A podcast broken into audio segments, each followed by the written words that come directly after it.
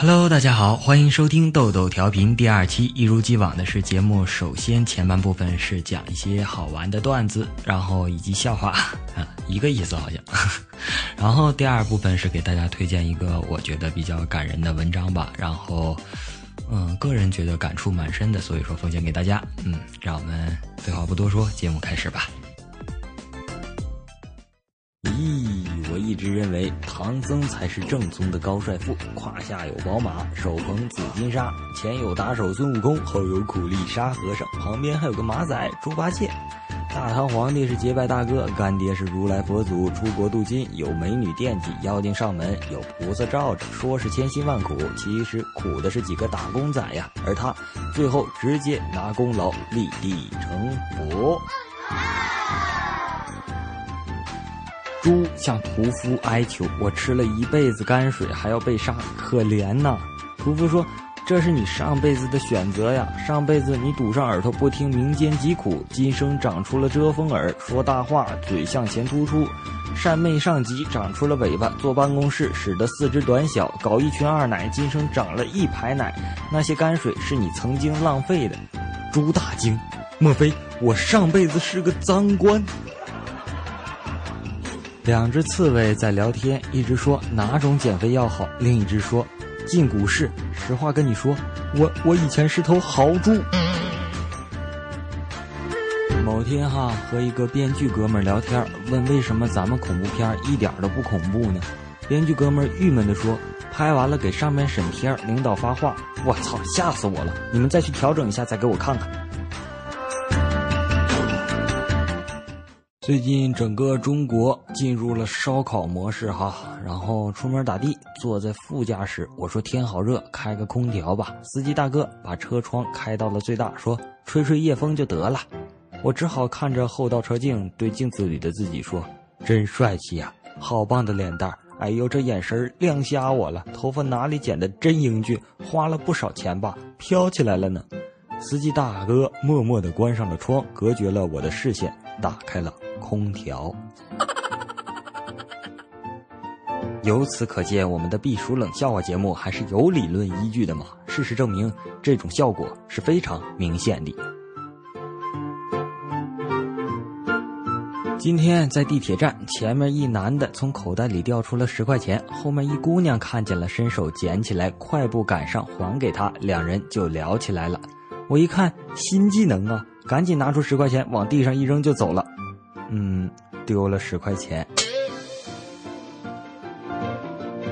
唉，看着他惨白的脸庞，我硬起心肠掰开了他抓住我的手，沉痛地说：“对不起，我巨大的压力让你无法承受。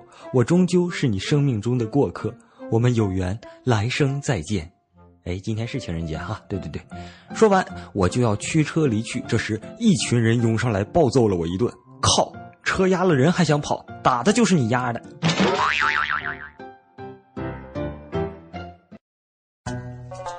话说有一天上街买衣服，看到一件，顺便问问价格。老板说五十块，我暗自高兴。老板娘此时吼了一句：“五十？你怎么不卖三十给人家？”老板说：“二十我也愿意。”啊，感情这两位两口子在吵架，刚准备走，老板娘又来了一句：“直接送了不就行了？来，小伙子拿走。”我。怎么办啊？我啥也没说呀，这这这什么情况啊？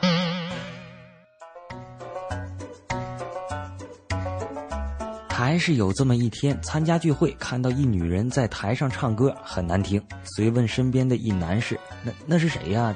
唱的怎么那么难听呢？”“那是我老婆。”啊啊！我不是说她唱的难听，是写歌词的人写的太烂了。对，写写歌词的人写的太烂了。歌词是我写的。某天下班回家，我把一堆硬币丢进乞丐的破碗，他一转身过来说了句：“我需要你这样的声音。”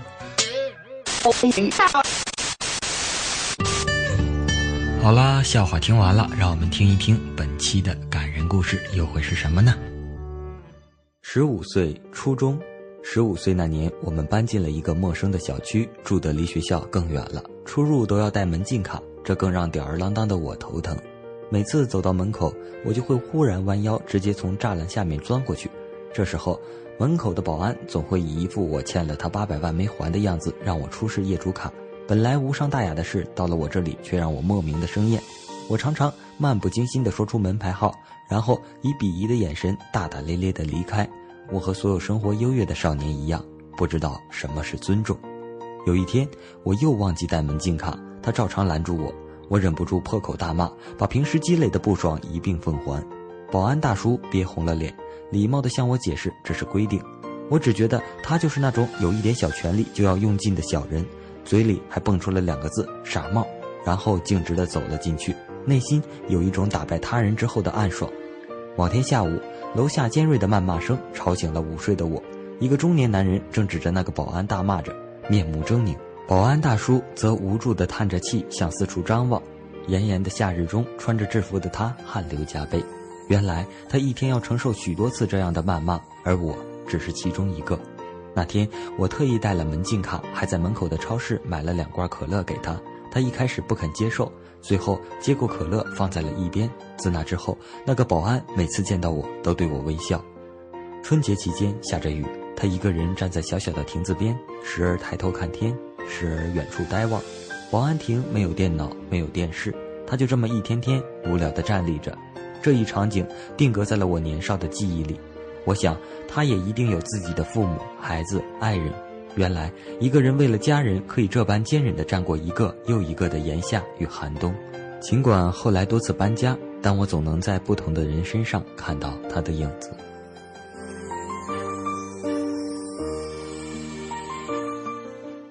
十七岁，高中，初中毕业以后，我便离开了父母，在陌生的城市读高中。在那里，我经常三餐不定，有时随便就在路边解决温饱问题。有个卖山东煎饼的小摊，我经常光顾。我记得卖煎饼的大叔有个小男孩，小男孩每天下午六点都会准时到他爸爸的小摊，有时一张塑料凳上面写作业，有时玩树下的小花小草，有时困了就枕着小书包在手推车旁的硬纸板上睡觉，不吵不闹。有天晚上，我路过那条街，发现那个卖煎饼的小摊被人里三圈外三圈的包围着。一个西装革履的中年男子正在大发雷霆，指着不小心将面糊溅到他身上的小男孩的爸爸大声谩骂。小男孩的爸爸很窘迫，一个劲儿的道歉。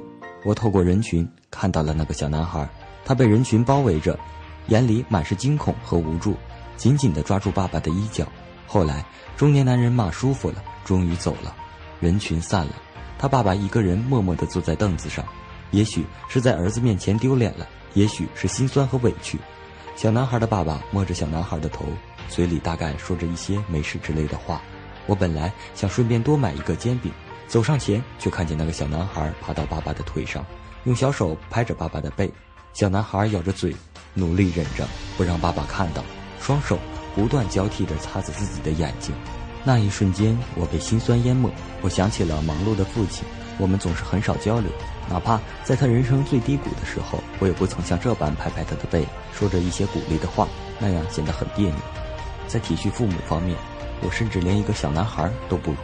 从那之后，我开始有事没事打电话回家。我知道，等我长大了，父母就老了。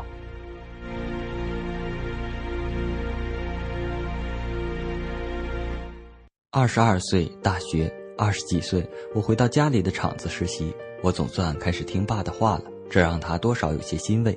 在厂里，我注意到了业务员小胡，他来厂里两年了，总是很勤快。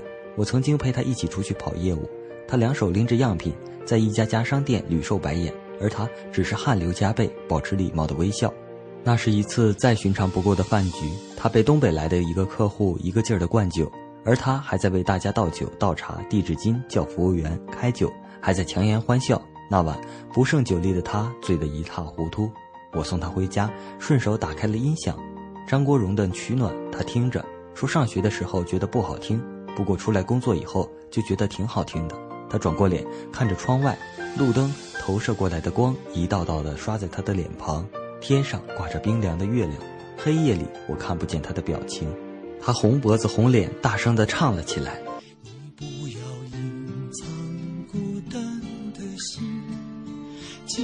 世界比我们想象中残忍。我不会遮盖寂寞的他的声音颤抖、沙哑而压抑，进而把脸埋在手中，抑制不住的大哭起来。我什么也没有说，只是把他送到家。他红着眼睛，打开小区花坛边的水龙头，双手捧水，用力搓着脸，然后挺直腰杆，用纸巾把一脸的水擦干，咳了两声，深吸一口气，对我笑了笑，问：“还看得出来吗？”我说：“还好。”我知道他老婆还在家等着他。这一刻，我既为他心酸，又为他感动。我想，他马上就要回到那个既简陋又温暖的地方了。他的脆弱不会让自己的老婆看见，他仍是一个顶天立地的男子汉。作家刘亮程曾说过：“落在一个人一生中的雪，我们不能全部看见。每个人都在自己的生命中孤独的过冬。那些生命中的陌生人，如果我可以和他们一样，为了亲人而忍耐那些劈头盖脸的风霜雨雪，忍耐着所有世间的艰辛，然后依旧坚持，依旧感恩，依旧奋斗，也许那样的男人才算是真正的成长。”与成熟。